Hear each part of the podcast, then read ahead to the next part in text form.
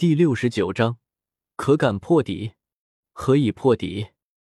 这天晚上，大师将众人聚在一起，将那份韩风早已经看过的资料放在众人面前，开口道：“明天这个时候，你们将迎战一支拥有银斗魂徽章的战队。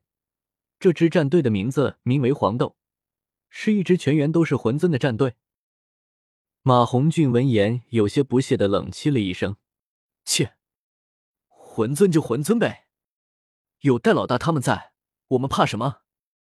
那个什么狂战战队不也是全员魂尊吗？不照样赢了？到时候不用奥斯卡上了，让我上，我的火焰早就饥渴难耐了。韩风翻了个白眼，抓住马红俊的肚子，狠狠的捏了一把后，泼了盆冷水。我劝你最好不要这么乐观。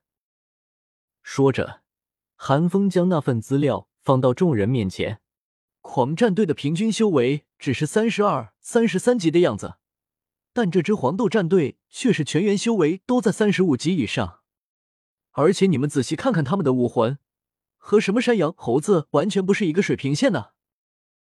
听到韩风的话，众人顿时一震，看过韩风手中的资料后，脸色更加凝重了。蓝电霸王龙。大陆第一强攻射武魂，戴沐白一瞳猛地一缩，眼底满是肃穆。身为星罗帝国的戴家人，戴沐白从小听过最多的武魂名字，除了邪眸白虎，便是蓝电霸王龙。戴沐白的族人们可是对大陆第一强攻兽武魂的名号觊觎许久了！可惜戴家已经很多年没有出过封号斗罗了。三十九级强攻战魂尊玉天恒，武魂蓝电霸王龙，三十八级控制战魂尊独孤雁，武魂碧灵蛇。看到资料上排头的两个名字，唐三的脸色也不好看。史莱克八怪中，魂力最高的戴沐白，最近刚刚突破，也才三十八级而已。碧灵蛇武魂十分罕见，所以我怀疑。这个独孤雁很可能是那个人的传人，大师同样郑重的说道：“那个人？”奥斯卡不解：“难道是哪个世上最狠辣的控制系封号斗罗？”朱竹清等人猛地一震，像是想到了什么一般，惊骇的低语道：“恐怕是了。”大师点了点头。嘶！众人顿时倒抽了一口冷气。眼底的凝重更浓。在这个世界上，“封号斗罗”这四个字永远具有威慑性。应该没关系吧？奥斯卡讪讪一笑，自己都没什么底气的说道：“我记得那位应该是用毒的吧？我的第二魂技应该能解吧？”那必须啊！韩风呵呵一笑，搂着奥斯卡的肩膀，阴阳怪气的说道：“人家堂堂封号斗罗吃了一辈子的东西。”被你一个魂技就给破了，第二天人不得找你唠唠探讨探讨人类生死大秘，说不定明年这个时候咱就能给你上香了。峰哥，我错了，别说了。奥斯克浑身一颤，连忙摆手。小五皱了皱眉，胡萝卜也不啃了。既然这个独孤雁这么麻烦，那我们不能直接让他退场吗？只需要戴老大拖住，恐怕不行。还不等小五说完，唐三便摇了摇头，指着资料上的两人：“你们看这对兄弟，三十七级和三十八级的防御战魂尊，武魂玄武龟，在防御武魂之中的地位，等同于蓝电霸王龙之于强攻武魂。就算木白挡住了玉天恒，我们想要突破这对兄弟的防御，我们也需要付出不小代价。”而且黄豆战队还有用两个三十六级的敏攻魂师，如果我们全部去刺杀独孤雁的话，那么寒风的压力就太大了。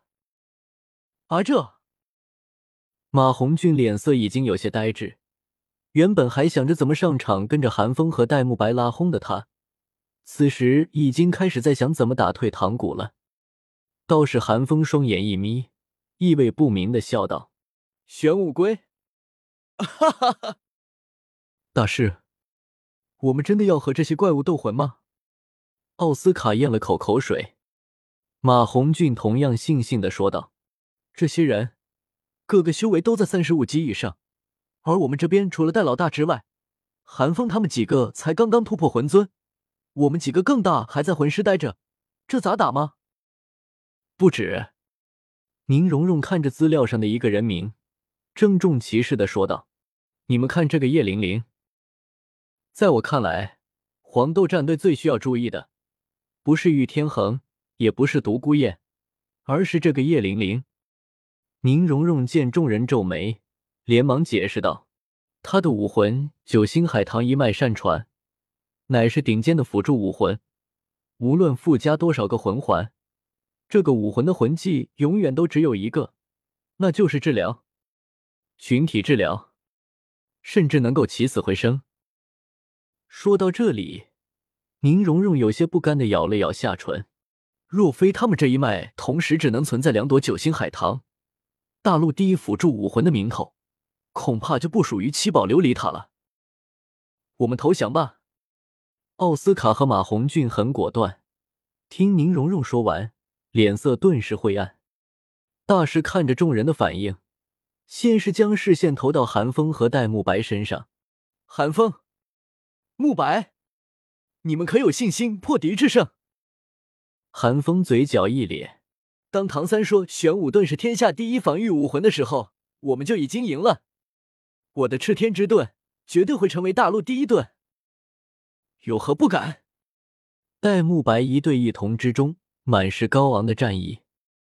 大师满意的笑了笑，又将视线投向唐三：“小三，你可有破敌之策？”以唐三的聪明。怎么会看不出大师的意思？大师先问韩风和戴沐白，是在问勇；现在大师又问自己，则是在问智。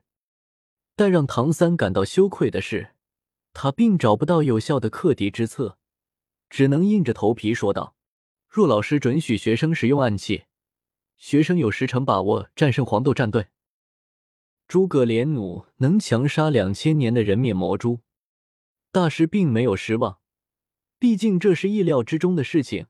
唐三掌握的东西太少了，他对唐三的限制也太大了。没错，你们没有什么好怕的。大师对众人大喝了一声：“我可以直截了当的告诉你们，你们对上黄豆战队，胜率能够超过五成。”好！众人闻言，纷纷露出了错愕之色。大师指着戴沐白和朱竹清。沐白、竹清，你们两个的武魂融合技能提升两成的胜率。戴沐白和朱竹清一惊：“大师，原来你知道啊！”大师温和一笑，不置可否的说道：“看你们的武魂，我大概就猜到了。你们放心，只要在史莱克学院，你们就是史莱克的学员。”戴沐白和朱竹清闻言，皆是松了一口气。戴沐白还爽朗的笑了笑：“大师放心，我们的武魂融合技不会让您失望的。”众人有些疑惑，但大师显然不想给众人提问的时间，又指向韩风：“韩风，以你防御力，防住于天恒不是问题。只要你防住他，胜率再提两成。出道至今从未失败。”韩风一副舍我其谁的样子，自信满满。大师一笑，最后又看向唐三。唐三浑身一震，对上大师的眼睛，只听见大师说道：“小三，这次斗魂，我允许你使用八蛛矛，有没有信心胜过独孤雁？”有。唐三同样自信一笑，就算不用八蛛矛，凭借着玄天宝录和前世那些毒理，唐三也有信心解决独孤雁的蛇毒。若是再加上八蛛矛，他甚至敢和玉天恒抗衡。看着三巨头当仁不让的霸气背影，众人也被感染，原先的凝重都散去了，就连马红俊和奥斯卡都重新振作了起来。大师，这次我们谁能上场啊？小五不经意的问道，一下子就让马红俊和奥斯卡紧张了起来。戴沐白、唐三和韩风肯定是铁打的首发。听大师的意思，朱竹清要和戴沐白使用武魂融合技，肯定也要上场。宁荣荣是众人越级而战的关键，自然也没有什么好说的。再和最后的小舞比起来，显然是他们哥俩的竞争力小得多。大师沉吟了一下，最终决定道：“小奥，你的飞行香肠可能会产生奇效，这次还是让马红俊替补吧。”大师说完，不管是马红俊还是奥斯卡，都不知道是该喜还是该忧。